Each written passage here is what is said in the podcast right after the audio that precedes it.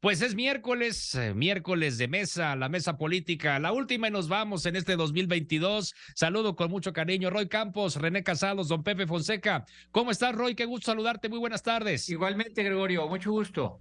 Gracias por estar con nosotros como todos los miércoles. Mi querido René Casados, buenas tardes. Mi estimado Goyo, arriba al norte, ¿hacia dónde, hacia dónde apunta la brújula? ¿Hacia dónde qué? Ah, ¿Hacia dónde apunta la brújula siempre? Hacia el ah, pues norte. Un saludo a todas las regias y regios, a todo el norte mexicano. Igualmente. Y que vaya saludo también a todos los puntos cardinales de México. Por supuesto que sí, mi querido René, qué gusto. Don Pepe Fonseca, muy buenas tardes y venga esa provocación. Buenas tardes, Gregorio. Mira, yo dijo, dijo el gran poeta británico que las palabras del año pasado pertenecen al lenguaje del año pasado. Como esta es la última mesa del año, yo quería que hiciéramos un, una especie de perspectiva, les quería proponer. Vamos a hablar de lo que nos puede esperar, claro, sin olvidarnos de lo que está pasando en este momento, en el que estamos atestiguando lo más desagradable de la política, cómo se hacen las leyes. El estilo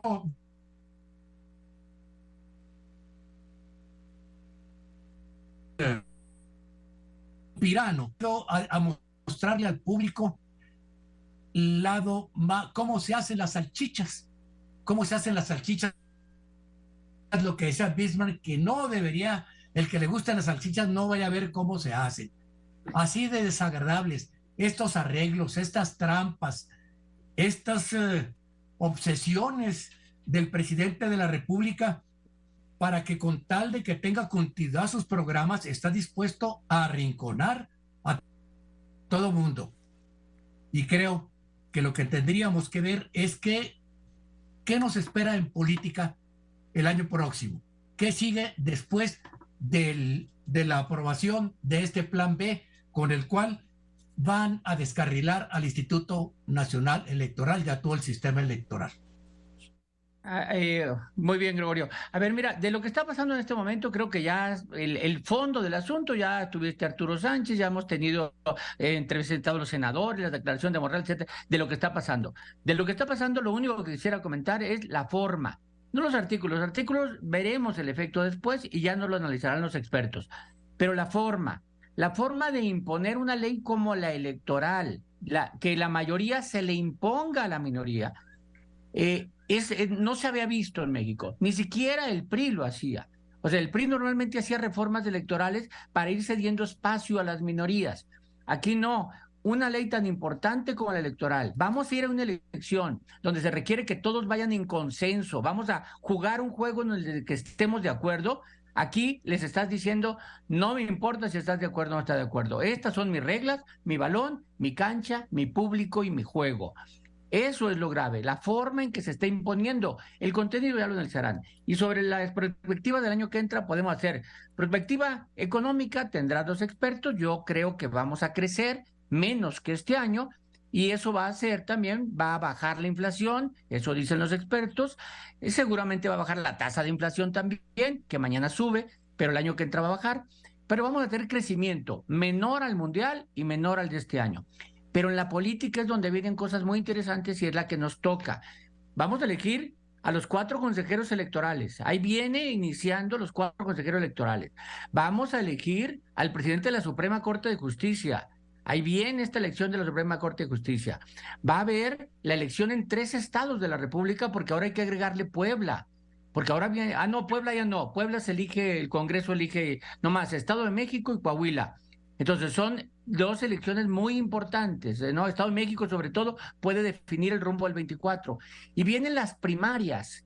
Viene la primaria de Morena y la primaria de la oposición. No estoy diciendo de cada partido, la primaria de la oposición, porque creo que va a haber alianza. Entonces, todo eso nos va a llenar el año de una perspectiva política más allá de la que el presidente quiera agregar. Sin lugar a dudas, pues ahí está muy claro el panorama para los, eh, pues el tiempo que ya está, que ya está aquí, el año 2023. Gracias, Roy. René Casados, entonces. Con lo que han mencionado, eh, yo creo que ahí están los puntos claves de lo de lo que es la esencia de esta perspectiva, mi estimado Goyo. Estamos ya en la síntesis de este año eh, y pues qué es lo que viene, además de lo que ha mencionado ahí don Pepe y Roy. Yo estoy seguro que eh, el arrebato, la intemperancia y el maximalismo presidencial seguirán como constante, como un eje de su propaganda y de su ofensiva. Es el poder de, de un personaje y un gobernante grande en su animalidad política y en los logros y dividendos de su narrativa, propaganda y comunicación política, pero menor en su eficacia de gestión administrativa. Eh, yo creo que continuará eh, y potencializará su relato. Todos sabemos que nada hay más poderoso que un buen relato, pero en los asuntos de, Estado no necesariamente esto se cumple. Eh, sí, habrá ah, más crecimiento, infortunadamente no el necesario, y seguirá el manto de lo que ha venido siendo no solamente este año, sino que prefiguro que continuarán indeseablemente todavía los asesinatos, ojalá no al grado de las matanzas como se están dando, las muertes, eh, eh, vendrán eh, infortunadamente, no creo respuesta sobre los desaparecidos, que es un número altísimo, ojalá no se incremente, pero la pobreza, el desempleo, el subempleo, aunque la inflación esté bajando, no necesariamente van a mejorar sustancialmente. Y ojalá, eh, no creo, tengo mis dudas que el desabasto de medicinas se solucione y que haya una mejor calidad de salud también, no creo que la vaya a haber. Eh, seguirá la baja inversión pública y privada. Eh, yo creo que tal vez, tal vez la salida de capitales aminore y, eh, el decrecimiento eh, en la mayoría de los rubros de la economía, yo creo que continuará en varios índices y en varios de ellos. Eh, infortunadamente, para emplear otra vez esta palabra, no ha habido progreso, no habrá necesariamente bienestar en el 23 y, y, potencializará como presagio o preludio de lo que podríamos estar en el punto de una inflexión insisto, indeseable, indeseable de lo que muchos economistas y, analistas políticos han dicho que podrían estar todavía las bases de lo que podría ser un sexenio perdido en materia económica, de desarrollo, progreso y bienestar, eh, mi querido Goyo. Totalmente de acuerdo, René. Pues efectivamente así eh, lo que eh, el futuro es, eh, pues yo no diría incierto, de, verdad que el futuro es complicado y además que pues veremos un año 2023 con muy intensa actividad, desde luego el evento de la sucesión presidencial, que por más que se diga que estamos ahorita anticipándonos, pues este tema de la sucesión lo hemos venido viendo desde uno o dos años anteriores, no es que en el año 2002 nos hayamos apenas comenzado a discutir el tema de de la sucesión presidencial, pero bueno, sería uno de varios elementos que harían de un año 2023 que se viva con mucha mayor intensidad y que en un parpadeo se nos pasen los días y los meses. ¿O cómo lo ve usted, don Pepe? Mira, yo creo que el, 2023 va a continuar el esfuerzo del presidente López Obrador para, para seguir el desmantelamiento del entramado institucional de la República. Va a seguir sometiendo neutralizando o destruyendo instituciones. Eso no se va a parar, es parte de su esfuerzo para que sobreviva su legado de la revolución de las conciencias. Eh, así que difícilmente vamos a ver algo menos que arrinconar a todos los adversarios reales o imaginarios que tiene el presidente, los va a procurar neutralizar el año próximo. Y con todo respeto, Roy, pero no va a haber primarias en Morena, por Dios. Las primarias son muy claras. Las elecciones primarias para elegir candidato son la encuesta, la gran encuesta que va a recibir el aval del presidente. Por Dios, la encuesta es nada más el eufemismo para el dedazo presidencial que ve escoger a quién le va a heredar la presidencia.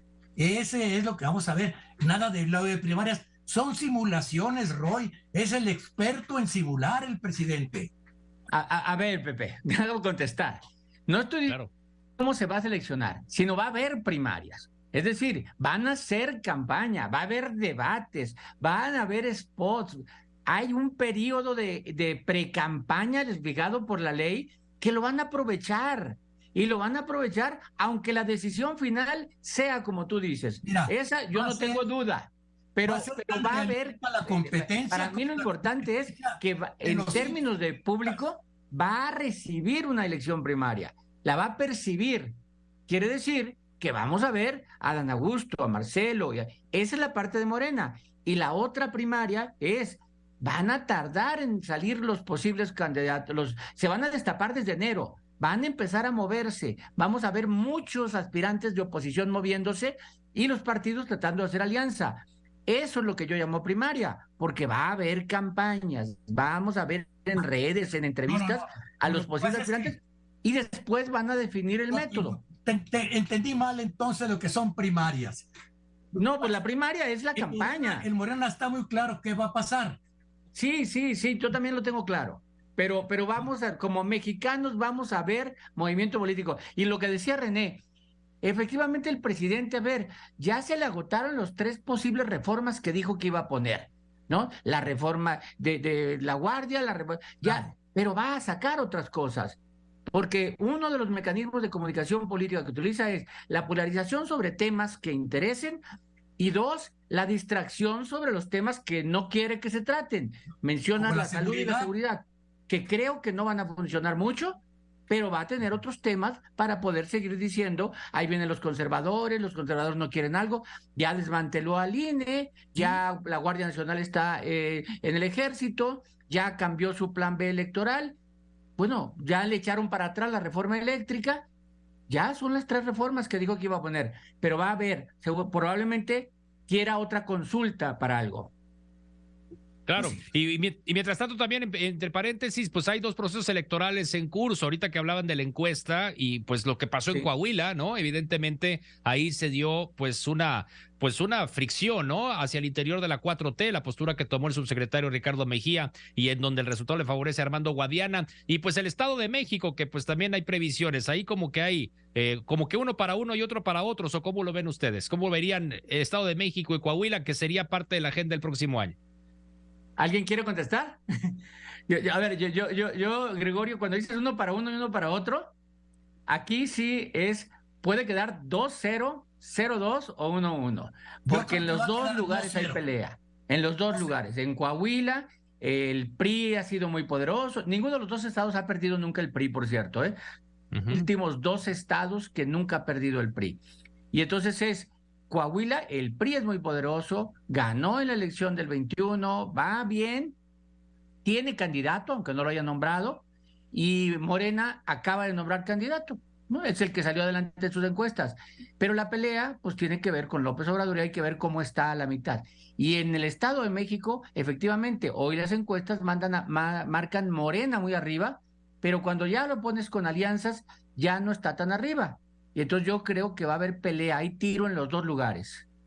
Hay tiro. Para cerrar, entonces, les ruego un 30 segundos a cada uno de ustedes. Comienzo con René Casados para un mensaje de cierre eh, en esta última mesa del año 2022. Adelante, René.